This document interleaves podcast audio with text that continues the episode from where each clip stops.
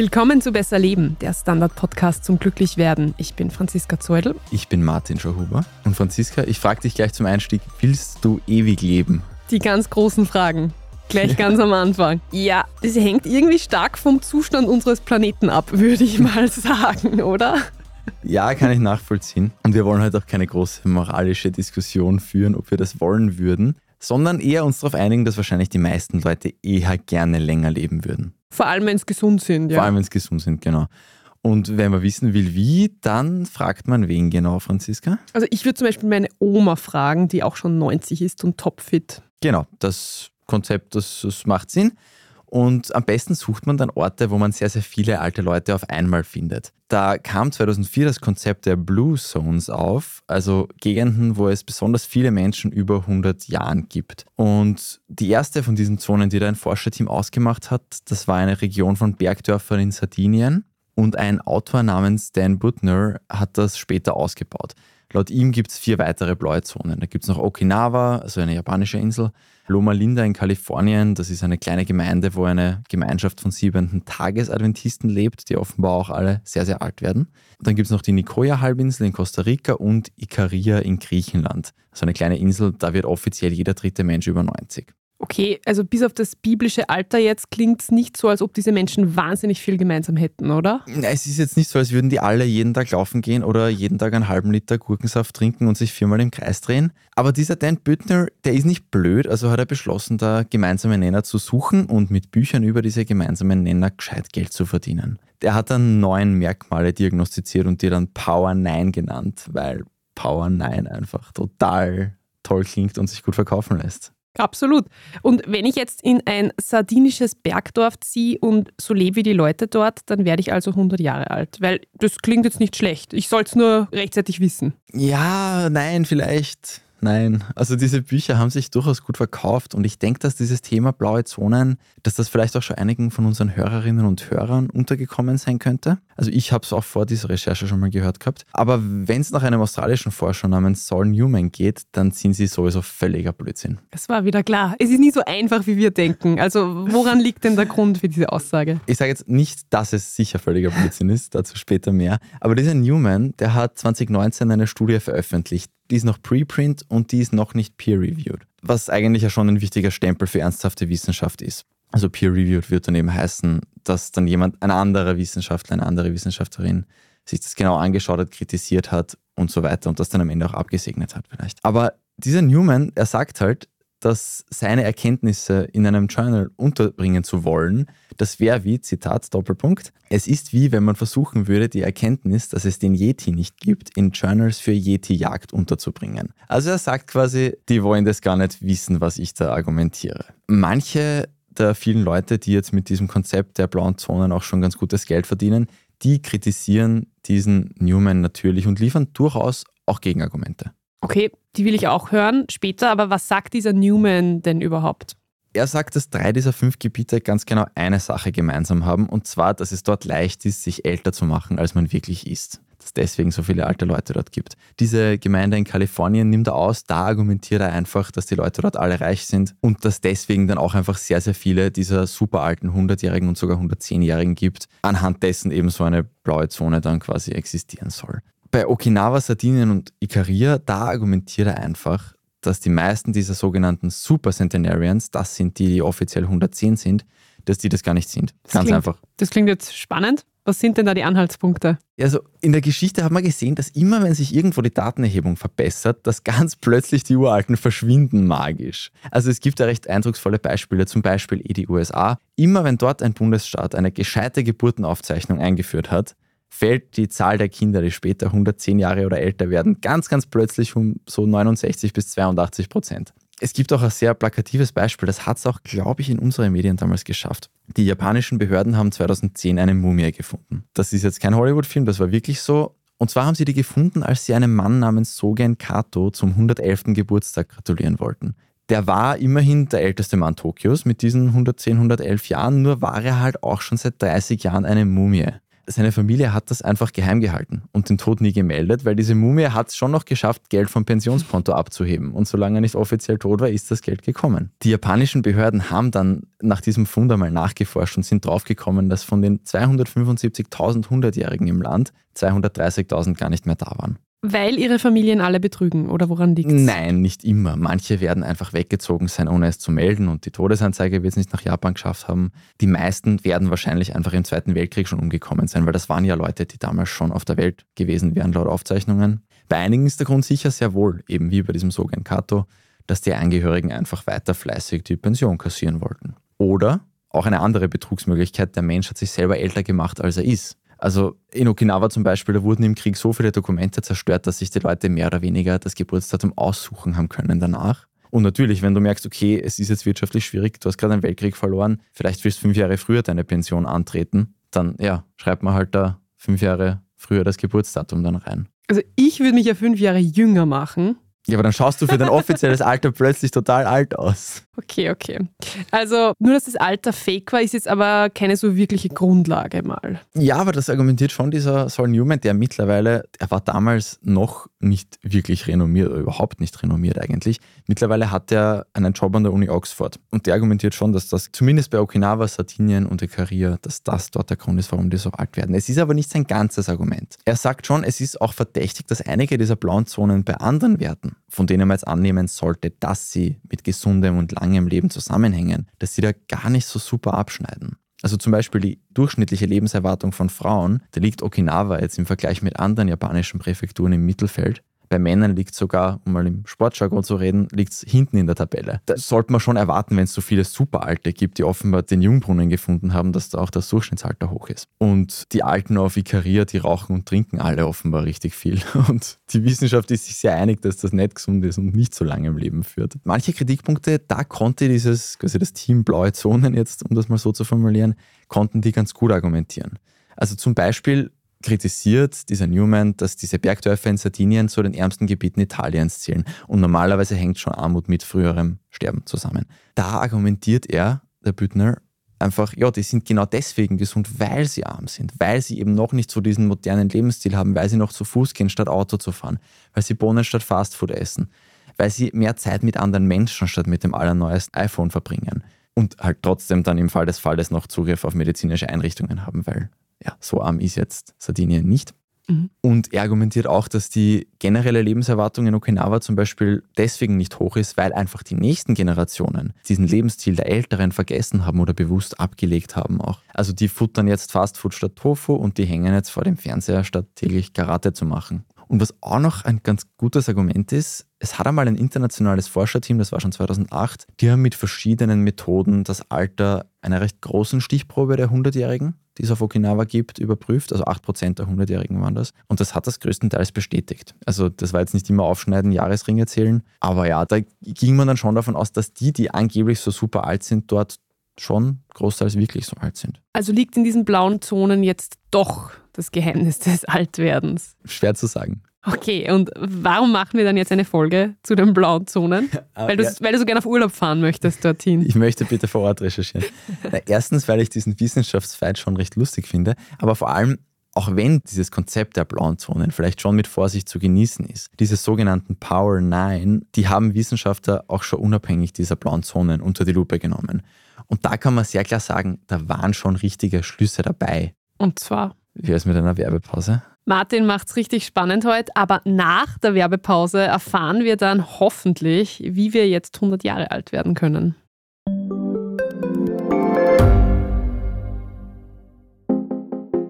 Eine offene Beziehung. Wie funktioniert das? Und wie sieht eigentlich die Arbeit einer Domina aus?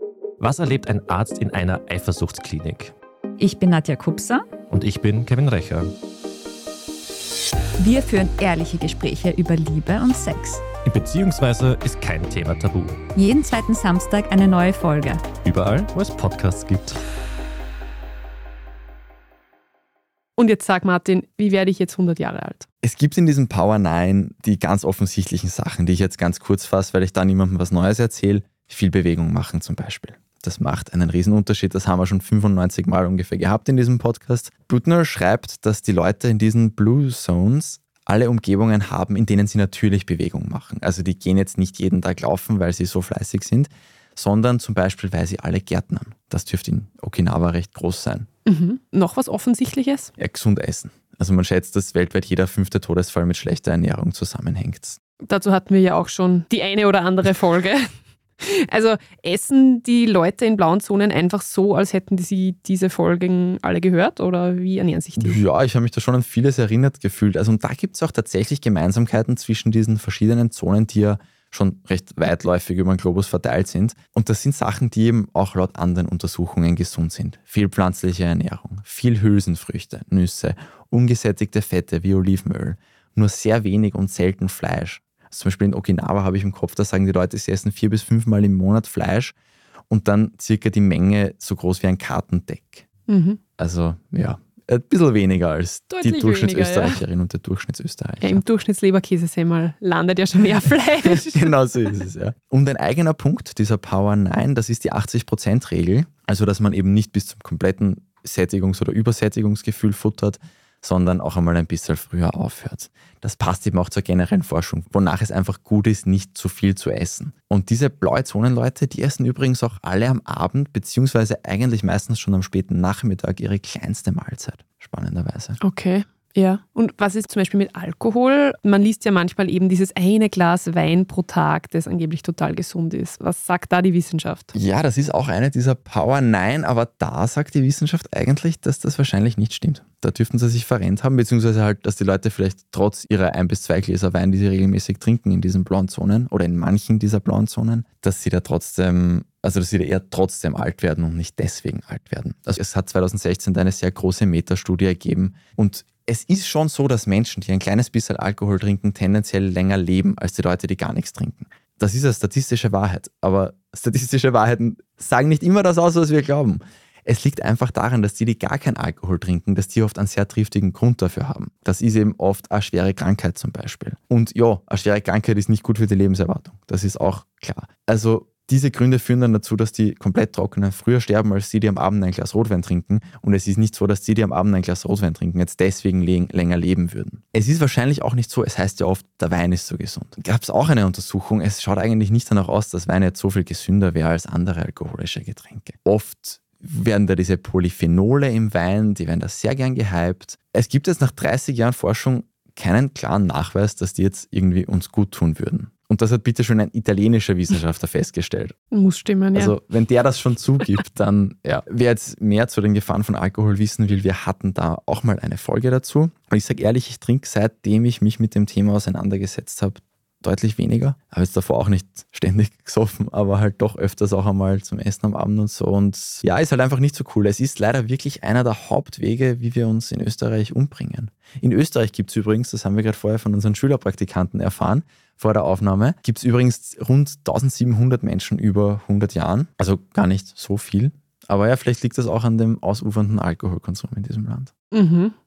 Also, wenn ich jetzt richtig im Kopf habe, den vierten Punkt dieser Power 9 haben wir jetzt hiermit gestrichen, Alkohol. Fehlen jetzt noch fünf. Genau, und das wird unsere treuen Hörerinnen und Hörer jetzt auch nicht überraschen. Du lebst länger, wenn es dir psychisch gut geht. Jo eh.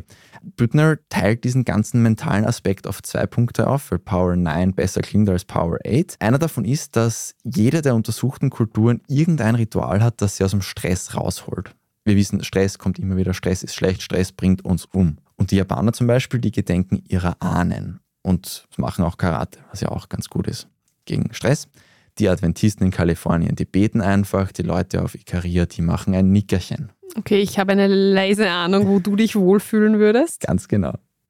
Ein anderer Punkt ist der, dass mehrere dieser Gemeinschaften in diesen blauen Zonen einen starken Sinn in ihrem Leben sehen. Die haben auch eigene Worte dafür. Bei den Japanern ist es Ikigai, das haben manche, viele wahrscheinlich auch schon mal gehört. Gibt es 300 verschiedene Notizbücher, die sich irgendwie mit dem vermarkten. In Nicoya in Costa Rica heißt es Plan de Vida. Also einfach ein Grund, warum man in der Früh aufsteht. Auf das schauen die, das ist wichtig, das ist Teil der Kultur. Und auch da gibt es Forschung, die bestätigt, dass Menschen, die einen Sinn in ihrem Leben empfinden, länger leben.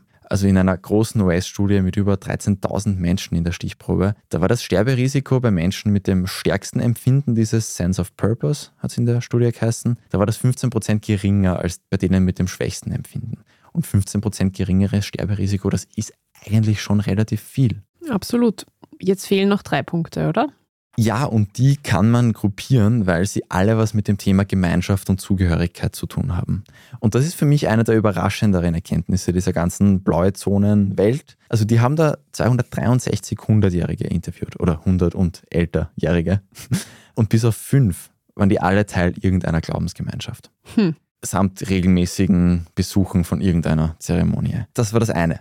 Zweiter Punkt, Kinder und ihre eigenen Eltern noch dieser Leute, wie es sie noch gegeben hat. Und es gibt auch, da ist auch irgendein 93-Jähriger, glaube ich, mal interviewt worden, dessen Mama halt noch lebt. Wow. Jetzt nicht, also das war jetzt nicht im Rahmen dieses Blaue Zonen-Buchs, aber ja, die haben immer eine große Rolle gespielt. Das waren immer enge Familien, immer mehr Generationen noch, stark präsent. Und der dritte Punkt, dass sie auch abseits dessen starke soziale Kreise hatten. Auf Okinawa gibt es ein spannendes Konstrukt namens Moai, also M-O-A-I heißt das. Das sind so kleine Freundeskreise, die nebenbei als Selbsthilfegruppen und Versicherung fungieren. Also die finden sich meistens anhand von irgendeinem gemeinsamen Interesse. In Okinawa zum Beispiel ist es eben oft die Gärtnerei. Und früher wurden da auch einfach fünf so Kinder zu einer Gruppe gemacht. Einfach so, ihr fünf seid jetzt so ein Moai und seid quasi für den Rest eures Lebens aneinander gebunden. Als Freunde wurscht, wie es dann wirklich jetzt begonnen hat, ob so gezwungen oder dann irgendwie organischer. Man kann auch mehrere solche Moais haben. Mhm. Das sind dann eben so circa fünf Leute meistens, plus minus ein bisschen was, die sich über Jahrzehnte ihr Leben teilen, die sich sehr regelmäßig treffen und wo alle wissen, dass sie sich jederzeit auf die anderen verlassen können. Und wo alle auch wissen, dass sie jederzeit von den anderen gebraucht werden könnten.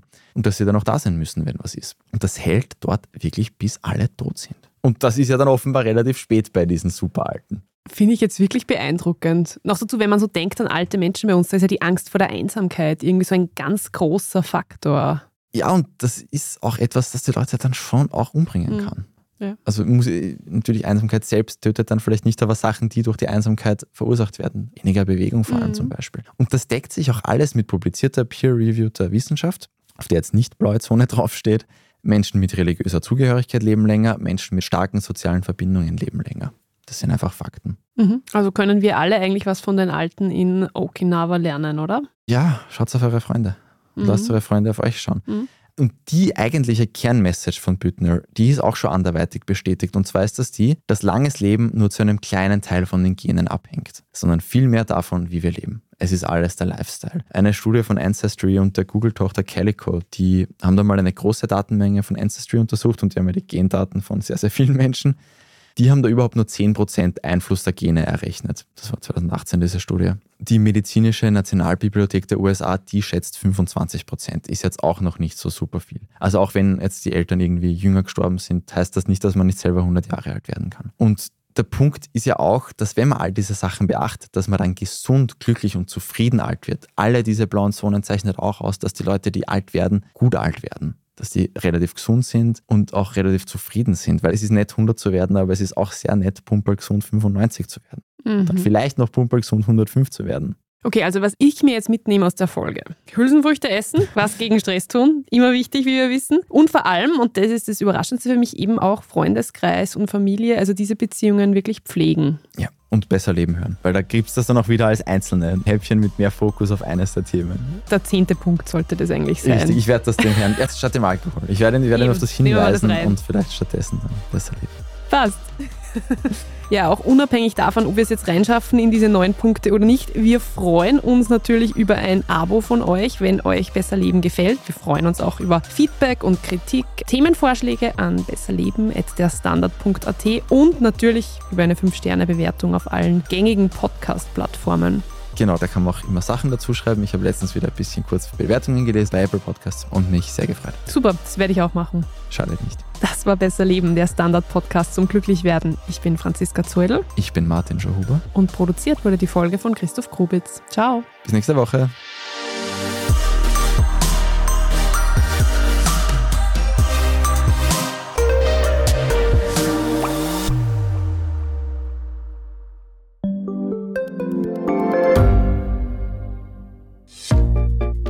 Was unternimmt Österreich eigentlich gegen den Klimawandel? Wie viel betrogen und bestochen wird im Profisport? Und wieso verdienen Frauen immer noch weniger Geld als Männer? Ich bin Margit Ehrenhöfer. Ich bin Tobias Holub Wir stellen die brennenden Fragen unserer Zeit und die Standardredaktion liefert Antworten. in Thema des Tages von Montag bis Freitag um 17 Uhr, überall, wo es Podcasts gibt.